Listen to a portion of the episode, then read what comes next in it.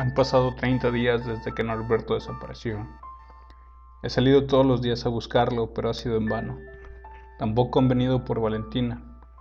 Le ofrecí quedarse aquí hasta que pueda comunicarse con los que se supone vendrían por ella. Con los pocos recursos que cargaba, ha intentado seguir investigando, pero para ser francos, no ha avanzado mucho, por no decir que nada. Se nota que está frustrada y yo también, aunque no sea por las mismas razones. Estos días que he estado saliendo, he recorrido gran parte de la ciudad y es horrendo reconocer que cada vez hay menos gente en la calle y más cadáveres. Ya se ha convertido en algo normal ver cuerpos tirados en el piso. Ya hace tiempo que el gobierno y el sistema de salud mexicano colapsó y no queda más que sobrevivir como podamos. Valentina no habla mucho, por lo cual es muy sencillo vivir juntos. Se comporta como buena compañera de cuarto y nos hemos adaptado para dividir las tareas domésticas. Desde conseguir comida, lo cual se ha vuelto cada vez más difícil, verificar que la casa esté bien sellada y sanitizar las superficies planas, por suerte Valentina se ha encargado de hacer un desinfectante líquido que nos ha hecho la vida más sencilla. Pero tendremos que enfrentarnos pronto a la realidad. Ya es bastante complicado encontrar comida cerca y viajar largas distancias sin éxito no es una opción. Nos veremos obligados a movernos de aquí. Cargamos solo con lo esencial y comenzamos a caminar. Ya hace tiempo que no tenemos noticias del mundo exterior. La televisión ya no sintoniza ningún canal. No hay señales de Wi-Fi y la radio tampoco transmite nada. Así que nos enfrentamos a lo desconocido. No sé si sea normal haberse acostumbrado a ver cadáveres por todos lados con llagas en diferentes partes del cuerpo. No sé si tenemos suerte de estar vivos o si no hemos sido de los afortunados por estarlo. Sacudo el pensamiento de mi cabeza porque francamente no me va a llevar a ningún lado. Estoy aquí y tengo que afrontarlo. Me ha obligado a caminar con la mirada al frente, porque el panorama me da tristeza y náusea. Así que me toma desprevenido cuando Valentina me detiene tomándome el brazo. Volteo a verla con algo de fastidio y noto su mirada fija, pero no en mí, sino en algo más. Lo veo y me es imposible retener las lágrimas. He perdido la cuenta ya de los días que he pasado buscándolo. No sé si lo he encontrado o él me encontró a mí. Aún así me siento emocionado. Estoy feliz. Norberto sigue vivo. Después de todo está vivo. Me siento triste de verlo como cuando lo rescaté, delgado y desnutrido, pero está vivo. Corre hacia mí sin fuerza y yo lo abrazo. Los dos chillamos. Pronto saco comida y agua y come desesperado y aunque quisiera dárselo todo, sé que no puedo. Nos queda un largo camino por recorrer. Así que me echo la mochila al hombro y continuamos el viaje. Valentina se ve distraída y preocupada.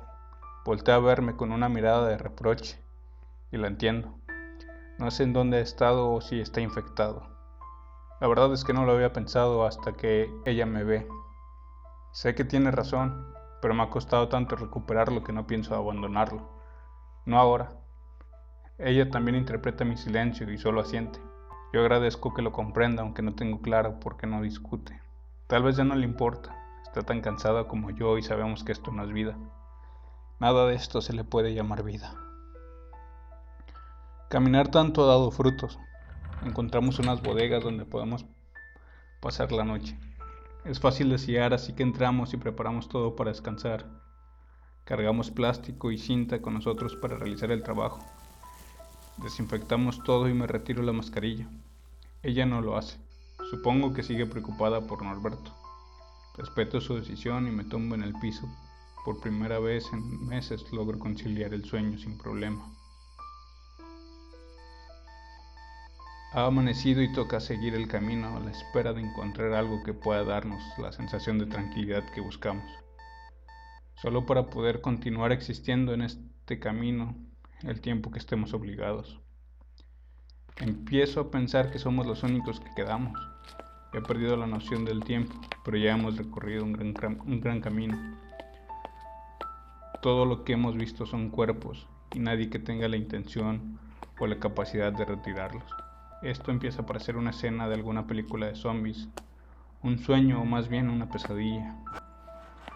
De pronto escucho un sonido familiar, distante, algo que no había escuchado en mucho tiempo ya.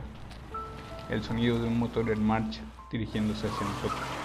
Me asomo por encima del hombre para asegurarme de no estarlo imaginando, y me asombra lo que veo. Un camión enorme se detiene junto frente a nosotros. Siento miedo, por alguna razón siento miedo. Un hombre baja y nos inspecciona de arriba abajo con la mirada. Lleva un arma consigo, pero no lo apunta hacia nosotros. Porta un uniforme que parece de soldado. Infectados. ¿Qué? ¿Alguno está infectado? pregunta el hombre. No, le digo. Me parece muy pendeja la pregunta, como si le fuera a decir que sí. Peligro y me da un tiro en la frente. Igual me siento aliviado de no estar mintiendo. Nos dirigimos a un área segura, Estamos recogiendo a la gente sana que encontramos. Es una base donde tenemos expertos tratando de crear una pequeña comunidad. Me parece que la pesadilla se hizo extraña y pienso que este sería el momento en el que me daría cuenta de que estoy dormido y quiero despertar. Lamentablemente no es un sueño. Abro los ojos y el pinche soldado sigue enfrente de mí. ¿Hay algún requisito? Solo que le permitan a un enfermero revisarle signos vitales y claro, pasar un filtro al llegar allá. Valentina voltea a verme como preguntando qué hacemos. Asiento y nos acercamos al tipo. No tenemos nada que perder. Hemos llegado a la base y pasamos el filtro. El edificio parece una fortaleza y un hospital al mismo tiempo. Nos han llevado a Norberto y a mí a un cuarto. Igual les ha dicho que es médico, así que le han pedido que se reúna con otros en el centro de investigación. Han dividido a la gente que tiene mascotas y a los que no. En total, somos 32 personas aquí. Siendo honesto, me imaginaba toda una ciudad como en las películas. Mi error. Decido dormir un poco antes de reunirme con Val. Parece extraño, pero después de vivir juntos este tiempo siento como si fuera mi hermana. Supongo que es el resultado de estar 24/7 con la misma persona. Me despiertan horas después un malestar, un dolor de cabeza. Asumo que es por liberar por fin el estrés, así que salgo de mi habitación para despejarme. Además tengo ganas de socializar. ¿Quién lo diría? Yo queriendo conversar con un desconocido. Este maldito mundo de locos me ha cambiado, me ha vuelto loco. Me parece que antes, aunque no quisiera entablar conversación, me gustaba tener la opción de hacerlo. Saludo a un par de personas e intercambiamos vivencias. ¿Cuánto llevas aquí? ¿Dónde te encontraron? ¿Cómo es este lugar? Lo, introvertido sale a relucir de nuevo. Estoy exhausto de hablar y vuelvo a mi cuarto. Me quedo con que lo intenté con la satisfacción de estar solo por decisión propia. Estando solo noto que el dolor no ha desaparecido y comienzo a sentirme cada vez peor.